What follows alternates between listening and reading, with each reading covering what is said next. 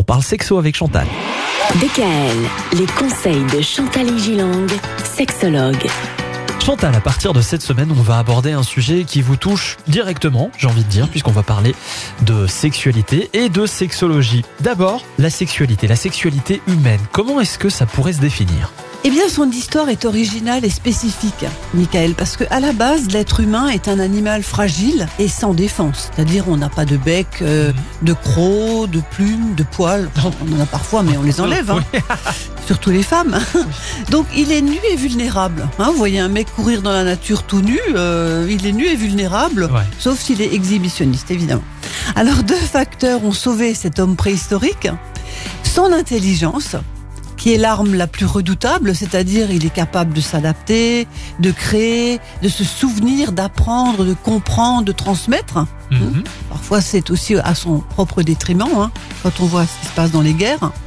Et sa sexualité, c'est-à-dire que si on la compare, cette sexualité, aux autres mammifères, elle se distingue par l'absence de rute.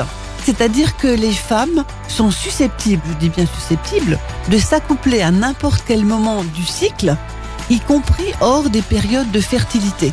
Ah oui, ce qui n'est pas le cas pour les animaux. Un animal, un mammifère qui n'est pas dans sa période de rute, de chaleur, etc., comme on dit, ne va pas accepter le mâle. Alors, les hommes ont des pulsions sexuelles fortes qui vont leur rendre les femmes désirables toute leur vie. Eh oui, Même quand ils sont tout petits et même quand ils sont très vieux. Mhm, c'est beau ça. Hein, c'est beau. L'être humain, qui n'avait que de faibles chances de survie dans ce milieu hostile que nous connaissons euh, dans la préhistoire, euh, etc., a survécu grâce à ces deux facteurs.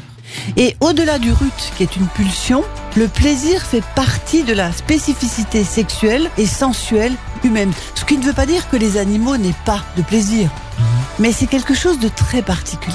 Voilà donc en quelques mots ce qu'on peut dire sur la sexualité.